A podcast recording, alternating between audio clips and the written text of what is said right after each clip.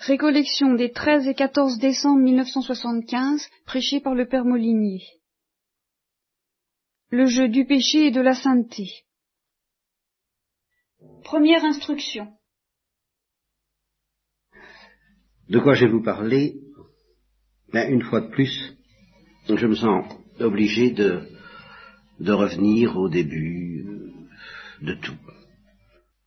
Je cherche à dire ce que j'ai entrevu et, qui va décider à parler, d'abord à écouter, d'abord à écouter beaucoup, pendant des années, et à écouter encore, mais enfin aussi à parler.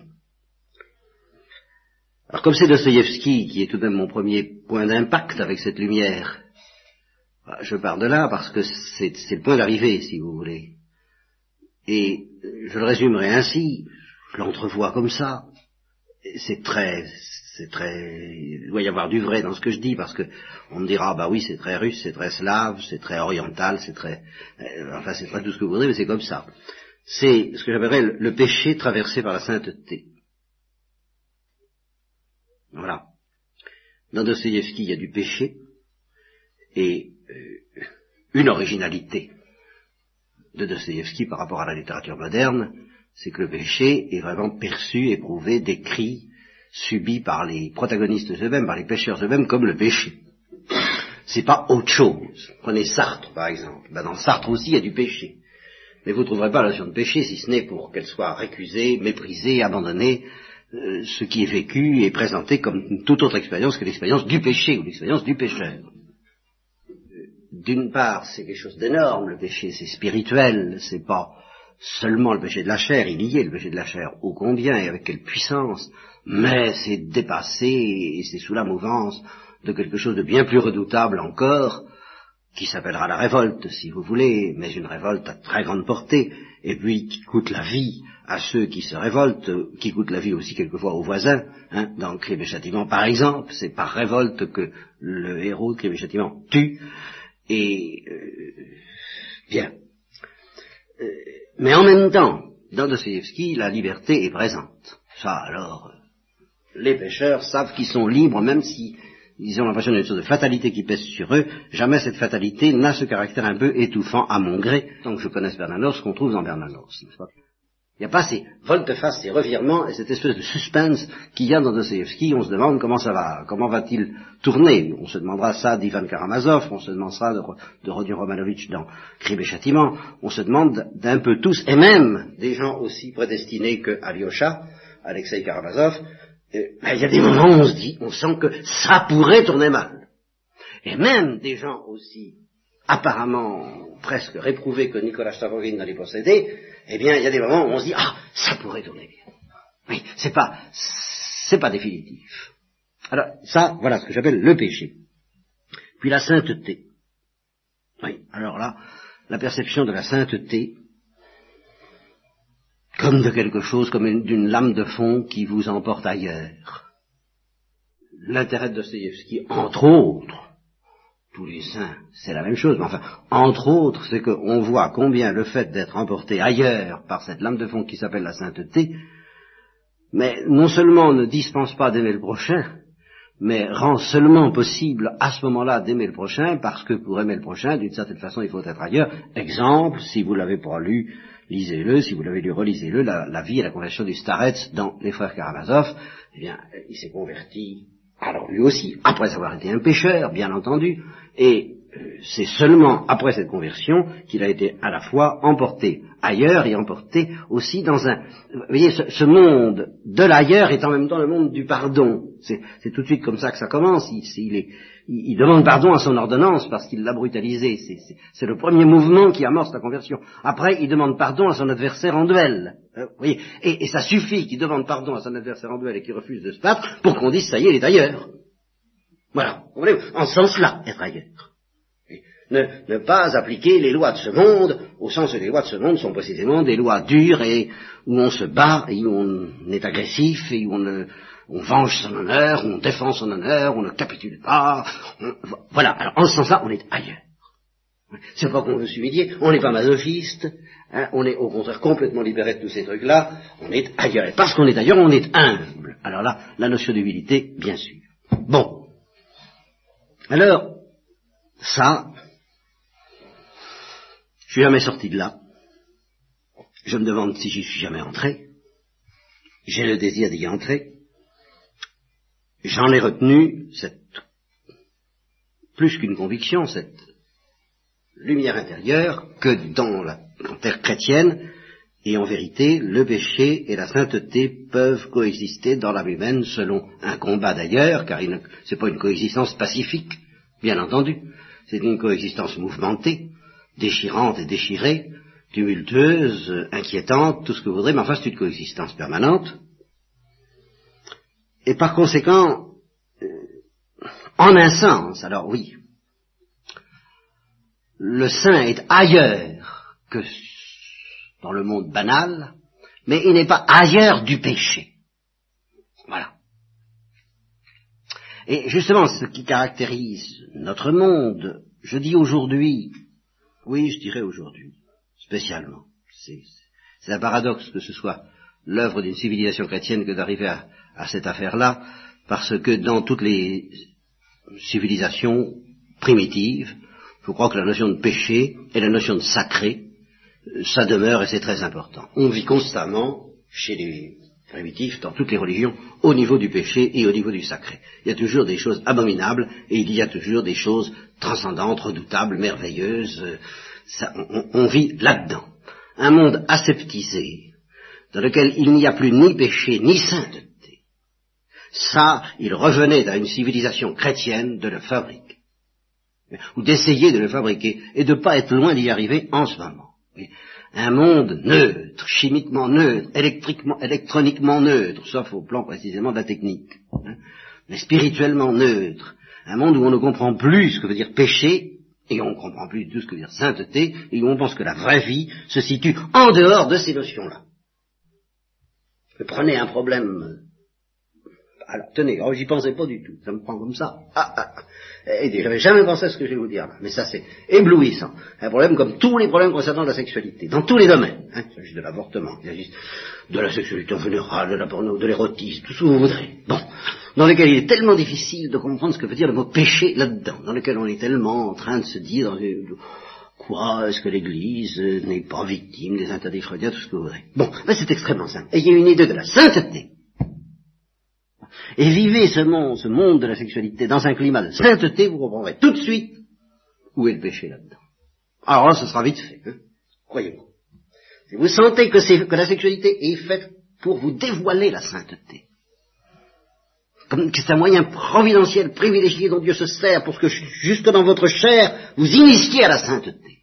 Bon alors, euh, si vous aurez le sens du péché dans ce domaine-là, parce que ce qui empêche d'avoir le sens du péché dans ce domaine-là, comme dans tous les domaines, c'est ce qu'on n'a pas le sens de la sainteté. est si vous ne voyez pas à quel point un, enfant, par exemple, c'est infiniment plus, c'est beau, c'est à contempler, bon, bah, euh, vous liquidez l'enfant sans, sans, avoir le sens du péché. Parce que, évidemment, vous n'avez pas le sens de la sainteté d'un enfant, de, de, ce que ça a de sacré. Et tout à l'avenant. Et si vous n'avez pas un sens de la sainteté de l'amour et de l'amour sexuel, vous pourrez pas comprendre ce que c'est que le péché là-dedans, évidemment. Hein? Et alors je reconnais que c'est vraiment mettre la charrue avant les bœufs et dangereusement, et que une éducation chrétienne antérieure a pu le faire, de commencer par vous essayer de vous donner le sens du péché là-dedans avant de vous donner le sens de la sainteté. Évidemment, ça c'est renverser complètement les termes du problème. Il faut d'abord sentir la sainteté de cette affaire-là. Et que si justement elle est si bouleversante, c'est parce qu'elle est euh, pédagogiquement éducatrice de sainteté. Elle doit être ça. Alors quelle monstruosité de la retourner dans l'autre sens. Ça devient une pédagogie d'enfer. Eh ben, c'est bien à ça qu'on aboutit. Il est certain qu'une euh, affaire comme l'histoire d'eau, hein, on ne pas la et combien d'autres, c'est de la religion. C'est évidemment, ce sont des sacrifices. Ce sont, des sacrifices sataniques. Bah, oui, d'accord, bah, c'est le péché. bien sûr. Ça devient très clair.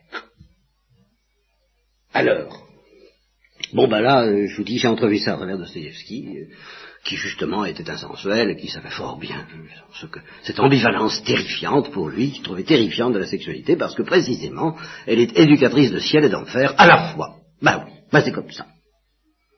Alors, euh, Ben ça, c'est par le sens de la grandeur des choses. Tandis vouloir que la sexualité, ce soit quelque chose de sain, de simple, sans histoire qu'il soit éducateur, ni de ciel, ni d'enfer, je m'en fais tout ça.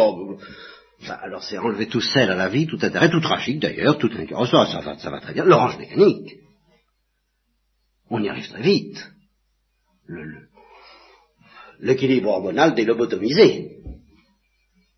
Voilà à quoi, en effet, une certaine morale arrive, à force de vouloir dédramatiser euh, toutes ces choses. Alors, le drame, je l'ai vu dans Dostoevsky, bon, d'abord. Alors, je voudrais arriver à vous expliquer ce que c'est que cette traversée du péché par la sainteté qui est notre lot à tous. Et alors, c'est là où commencent mes, mes déboires. Vous voyez, euh, vous êtes des pêcheurs, je suis un pêcheur, nous sommes des pêcheurs, ça se conjugue. Bon, eh bien, tous nous sommes traversés, comme on est traversé par des radiations, par une robe réelle, par la sainteté de Dieu. Tous nous avons, euh, dans la mesure où notre liberté ne le refuse pas, bien entendu, tous nous sommes exposés à ce rayonnement ultraviolet et ultraviolent, eh bien, de la sainteté divine. Tout en étant des pécheurs, avec ce paradoxe, qui est le paradoxe chrétien, que la sainteté ne commence pas Opération numéro un, hein, comme quand on veut faire marcher une machine quelconque, euh, premièrement, euh, mettre le contact, deuxièmement, appuyer sur le poussoir, troisièmement, euh, sur le poussoir numéro 2, remettre, etc. Enfin, bien, quelquefois j'ai affaire à des choses comme ça, ça m'amuse bien. Et alors, je m'y perds vite. Eh bien, on, s'imaginerait que la sainteté, première opération, éliminer le péché. Deuxième opération, équilibrer la nature. Troisième opération, allumer la veilleuse. la, la, la, veilleuse des, des, des, vierges sages, n'est-ce pas, qui attendent l'époux. Mais, mais, seulement une fois qu'on a supprimé le péché et équilibré la nature. Pas comme ça que ça se passe. Voilà.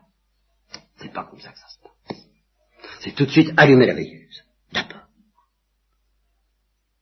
Jeter le, le, la, la, folie de, de, de l'amour de Dieu et de la sainteté dans un organisme pécheur qui reste pécheur, qui reste marqué par le péché. Et alors comment il va se débrouiller là-dedans avec tout ça? Alors là, Dostoevsky va montrer une fois pour toutes, c'est pour ça que c'est tout de même pas trop catastrophique heureusement, que je ne puisse pas vous expliquer davantage les choses, car je vais vous montrer tout à l'heure à quel point je ne veux pas vous les expliquer, à quel point c'est mystérieux. Mais enfin, la manière de s'y prendre, c'est que la, règle du jeu, elle a été dite par tous les auteurs spirituels, tout péché peut, si nous le voulons, être une occasion de trouver Dieu. Voilà. Et alors, ça, cette formule, je finis par la dire en tremblant. Je finis par la dire en tremblant parce que, d'abord, il y en a, il y a la moitié des chrétiens qui ne veulent pas y croire. Et puis il y a la moitié des chrétiens qui la caricature. Alors, il reste une troisième moitié qui, elle, alors, euh, produit du fruit à 100 pour 1. Voyez. La moitié des chrétiens qui ne veulent pas y croire, c'est ceux qui ne veulent pas être pécheurs qui ne veulent pas que le péché soit l'occasion providentielle privilégiée d'aller vers Dieu. Ceux-là, ben, ils veulent aller vers Dieu hein, en ayant, selon un autre ordre dans les opérations de l'allumage de la machine.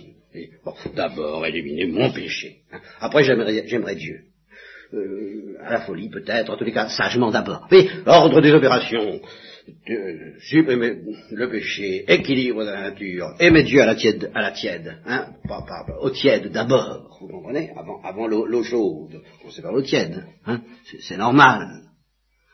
Alors doucement, hein, ne me parlez pas trop de brûler, de folie, de sainteté, de ces choses, non, d'abord équilibre, hein.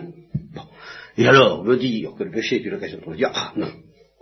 En tout cas, ça peut être parce que la bonté de Dieu nous l'offre, mais euh, la voie normale, c'est de trouver Dieu euh, à l'aide d'actes vertueux. Voilà le chemin normal. Alors, ceux-là euh, risquent de refuser cette vérité paradoxale qui m'a préservé, entre autres, de l'hindouisme, car, je vous le dis rapidement en passant, j'avais donc découvert un peu Dostoevsky et je n'étais pas encore converti au christianisme, ou reconverti comme on dit aujourd'hui, ce qui est beaucoup mieux que d'être converti. Eh bien, j'avais donc pas fait ma reconversion au christianisme, ou au Christ ou à l'Église, et j'étais un petit peu tenté par l'hindouisme, et ce qui m'a, je ne peux pas expliquer, hein, un instinct m'a fait dire non, la vérité n'est pas là, ce n'est pas ça, parce que je n'y trouvais pas ce drame,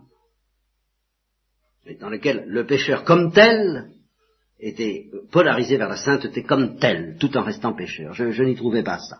Je n'y trouvais pas cette espèce d'affrontement euh, dramatique de la croix. Alors on peut dire, euh, et on peut se demander si j'étais pas victime, et si je ne suis pas encore, d'une certaine séduction imaginative, théâtrale, ben ça c'est tout le problème de la foi chrétienne. Mais ce qui est sûr, c'est que cette évacuation de, de l'antithèse formidable entre le péché et la sainteté que, vous trouvez dans l'hindouisme, c'est ça qui m'empêchait de devenir hindou. Donc vous voyez, si je suis resté chrétien, c'est bien à cause de ça. Alors je ne peux pas, après ça, euh, étant chrétien, vouloir vous détourner votre regard, ou vous permettre même de détourner votre regard de cette vérité que chaque péché peut être et risque d'être quelquefois la seule occasion sérieuse qui vous soit offerte d'aller à Dieu. Félix culpa, heureuse faute à chacun de nos péchés. Bon, alors donc la moitié n'y croit guère, l'autre moitié la dénature, parce que, attention, si vous voulez que le péché soit une occasion d'aller à Dieu, ah, il faut, ah, il faut un certain nombre de choses.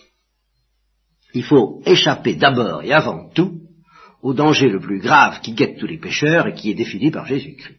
Le monde a préféré les ténèbres à la lumière les ténèbres du péché à la lumière de la sainteté. Parce que ces œuvres étant mauvaises, vous comprenez bien que si le monde accepte que la lumière de la sainteté traverse les ténèbres de son péché, le monde va souffrir. Voilà la loi de la croix. Ah, évidemment. Vous comprenez le péché ne peut pas être l'occasion providentielle d'aller à Dieu sans que ça vous fasse souffrir, sans que ça vous fasse mal. Et le premier mal que ça va vous faire, c'est que la sainteté va vous, va être la lumière dans laquelle vous allez découvrir et avec quelle douleur les ténèbres de votre péché. Ah ben ça c'est évident. Si vous ne voulez pas de ça, si vous ne voulez pas de cette souffrance originale qui consiste à découvrir la profondeur de nos ténèbres, la profondeur de la lumière de Dieu, le péché ne sera sûrement pas pour vous l'occasion d'aller vers Dieu. Et comme pratiquement il n'y en a pas d'autres, qui soient sérieux, vous en chercherez d'autres parce que votre orgueil le préférera, mais elles n'aboutissent pas, vous voyez tout de suite. Ou elles aboutissent euh, médiocrement, enfin, d'une manière très très précaire, enfin pas, pas assurée. Donc la première condition, c'est d'accepter de se reconnaître pécheur, préparons-nous à la célébration de l'Eucharistie en reconnaissant que nous sommes pécheurs. Ce n'est que le premier temps des, opérations. Alors, parce que moi aussi j'ai mon ordre des opérations, plutôt l'Église, Jésus-Christ, le Saint-Esprit a son ordre des opérations. Première opération, se reconnaître pécheur, et ça fait de plus en plus mal. Et alors, justement, je dirais un péché grave qui est vécu sans qu'on souffre tout ce qu'on est capable d'en souffrir au moment, à l'état où on en est arrivé. Hein. je, suis tout à fait d'accord, vous ne pouvez pas souffrir de vos péchés comme un Saint Ignace ou un Saint Dominique ou une Thérèse de l'Enfant Jésus ou la Sainte Vierge en souffrirait si elle commettait le même péché. Vous ne pouvez pas, je ne peux pas, nous ne pouvons pas. Toujours ça se conjugue. Ça, ça ne nous est pas demandé. Mais pour chaque péché que nous commettons, il y a une certaine dose de souffrance possible à laquelle nous pourrions accéder si nous voulions, si nous voulions bien en souffrir à un certain niveau de profondeur. Ben, si à chaque péché un peu sérieux, et alors quels sont les péchés sérieux Ben justement, c'est la bonne volonté à subir ce que je vais vous dire qui nous permet de les discerner. Si à chaque péché un peu sérieux, un, péché qui, fait vraiment mal à Dieu, et par conséquent à, votre âme, et par conséquent souvent aussi au prochain, tient bien. Bon, si à chaque péché, vous ne permettez pas à une certaine souffrance d'entrer en vous au niveau voulu, eh bien c'est une occasion de rater. Vous avez raté un rendez-vous le rendez-vous du péché. C'est très grave. De sorte que vous voyez que cette petite formule selon laquelle nos péchés sont l'occasion pour nous de trouver Dieu, c'est pas une formule de tourpeau que je vous prêche là. C'est pas une spiritualité facile. C'est la spiritualité qui provoque, d'ailleurs, je pourrais dire, c'est la spiritualité de la révulsion maxima. Je veux dire que c'est celle à laquelle les hommes en général, les chrétiens en particulier, offrent une révolution maximale il est mieux qu'on leur prêche n'importe quoi qui n'aboutit pas que ça qui aboutit, parce que ça, c'est vraiment ce contre quoi précisément tout leur être de pécheurs se révulse.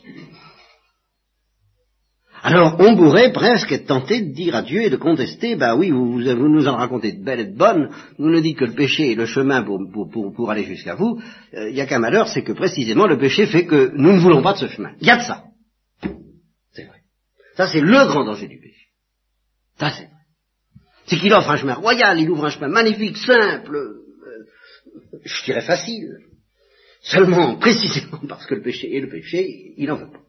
Ou il est tenté de ne pas en vouloir. Alors que d'occasions perdues. Et on peut dire que tous les péchés que nous commettons sont à peu près autant d'occasions perdues de trouver Dieu. Parce que nous ne savons pas nous en servir. La deuxième chose à faire, c'est de se laisser labourer, justement, mais labourer, mais alors labourer, un degré de profondeur où on peut se demander, mais enfin, jusqu'où ça ira? Enfin, est-ce que ça s'arrêtera? Est-ce que ça s'arrêtera? Est-ce que ça va euh, Comme me disait justement un de mes frères avant un autre frère, qui, disait, ah, euh, cette fois, j'ai touché le fond de la casserole, j'ai touché le fond de la casserole, et, c'était le frère Foucaillac qui me disait ça à propos enfin, il y a, il y a qu'une chose qui ne malheureux, c'est que la casserole n'a pas de fond.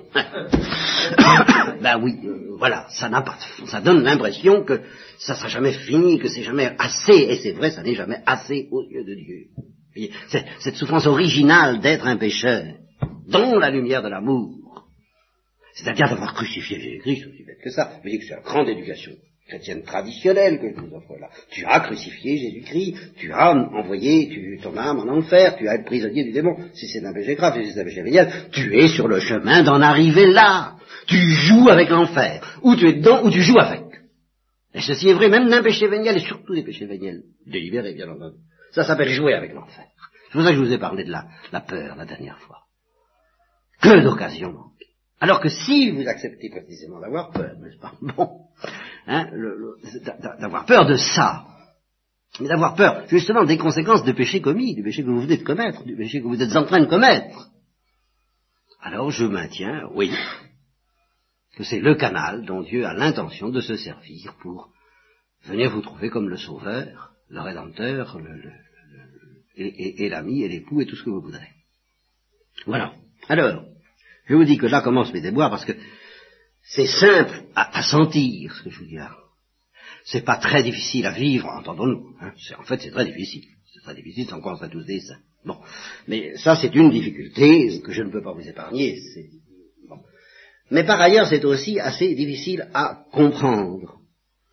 Et là, dans notre culture tellement attaquée, tellement euh, euh, détournée de cette lumière par euh, tous les soi-disant prophètes, il y a un effort de compréhension, d'intelligence de ces choses que nous devons fournir, et c'est celui-là que je voudrais vous offrir.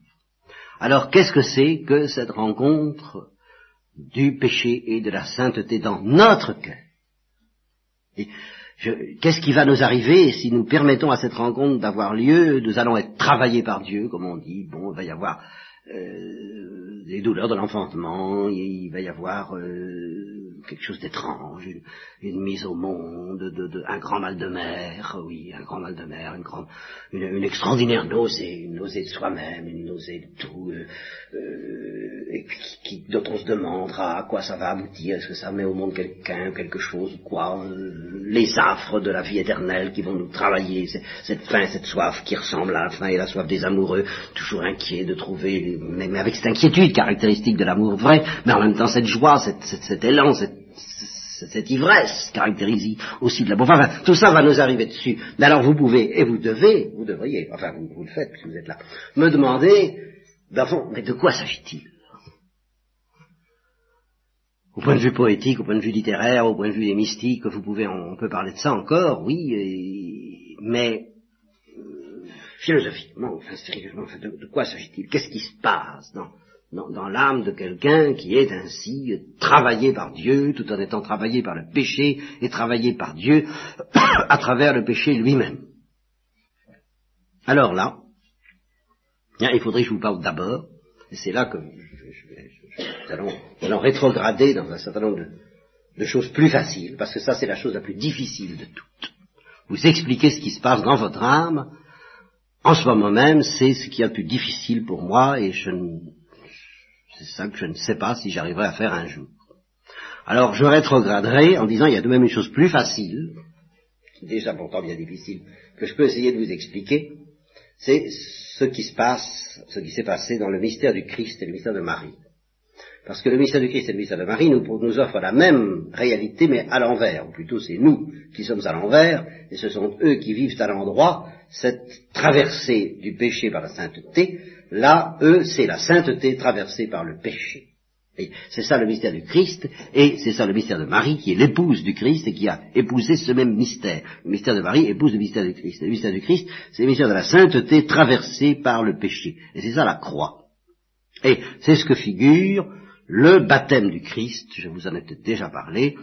Euh, nous, nous sommes baignés, alors que nous sommes pécheurs, dans la sainteté de Dieu, à travers ce bain sacramentel qui s'appelle le baptême, et qui nous plonge dans la pureté du sang du Christ, et à travers la pureté du sang du Christ, dans la pureté de Dieu, le Christ, lui, qui était l'innocent, comme dit le Père Guillou, le trois fois saint, comme dit toute la tradition, qui était euh, homme innocent et Dieu tout-puissant à la fois, innocent comme Dieu et innocent comme homme, dans sa pureté, dans sa sainteté, il se plonge dans les eaux du baptême du Jourdain, les eaux du Jourdain, qui figurent euh, les eaux mortes, dont je vous ai déjà parlé, je crois, les eaux boueuses, euh, les eaux sales, les, eaux euh, démoniaques du genre humain, enfin les ténèbres du péché. C'est la sainteté de Dieu qui se plonge dans les ténèbres du péché pour obtenir le pouvoir et le droit de plonger notre péché dans la splendeur de sa sainteté. C'est ça l'admirable échange qui sera chanté à Noël. Quand on dit, ben, euh, Dieu nous, nous a demander notre humanité pour nous donner sa divinité. Il a pris notre humanité, il nous l'a demandé, donc il a pris, donc il nous l'a demandé, il est descendu, il a pris une chair humaine et une vie humaine pour nous donner sa vie divine. Admirable commercium, chante la liturgie, ça c'est l'admirable échange. Mais cet admirable échange va très loin parce que c'est pas une humanité pure. Voilà le fond de que Dieu a prise. C'est, c'est euh, le péché, les ténèbres du péché du genre humain et admirable échange pour nous donner alors la sainteté. Donc il a subi un bain de boue pour nous faire subir un bain de pureté, pour avoir le pouvoir de nous plonger dans sa pureté. Eh bien, il s'est plongé dans, notre, dans nos ténèbres. Alors ça, je suis déjà un peu moins désarmé pour vous parler de ce mystère du Christ et de Marie, la sainteté divine plongée dans le péché par le mystère de l'incarnation rédemptrice et de la croix. Là, alors, j'ai encore un tout petit peu déblayé le terrain. Seulement, malgré tout, ça reste quand même très difficile. Et je ne vous sens peut-être pas, et je ne me sens peut-être pas encore tout à fait prêt, tout à fait mûr pour vous entraîner là-dedans. C'est ce que je prêcherai, c'est ce qui m'est arrivé de prêcher à des contemplatives, des communautés contemplatives. Mais auparavant, il a fallu que je leur parle d'autre chose, alors de beaucoup plus simple, et je crois tout de même qu'il va falloir recommencer par là, euh, c'est une prédication plus courante, parce que c'est bien difficile et, étrange de parler de cette, de cette sainteté divine traversée par le péché, crucifiée par le péché, ben, je vais vous parler de la sainteté. En général, qu'est-ce que c'est que la sainteté? Qu'est-ce que c'est que la sainteté? Et alors en faisant abstraction du péché, s'il n'y avait pas de péché, qu'est-ce que c'est que la sainteté? Qu'est-ce que c'est que cette chose que Dieu nous propose et qui s'appelle la sainteté? Alors dans le couple dostoïevskien du péché et de la sainteté, nous allons faire abstraction provisoirement du péché, et il faut d'abord se faire une idée très profonde, je ne suis pas sûr qu'elle est bien acquise dans votre intelligence, de ce que c'est que la sainteté, ce que c'est que la sanctification, qu'est-ce que c'est qu'être sanctifié, hein? qu'est-ce que c'est que ça? Eh bien, euh, demain nous commencerons à voir que ça se définit par un mystère très précis qui s'appelle l'habitation trinitaire dans l'âme des justes. Qu'est-ce que c'est que cette histoire-là? Je vous en ai parlé, je vous en ai reparlé, je ne suis pas sûr que vous avez bien compris, alors euh, ça ne fera pas de mal que nous recommencions à nouveau fait à poser les bases de ça avant de nous embarquer dans le mystère du Christ qui est la préfiguration en, j'allais dire en positif de notre mystère à nous, qui est le même, le mystère du Christ en négatif.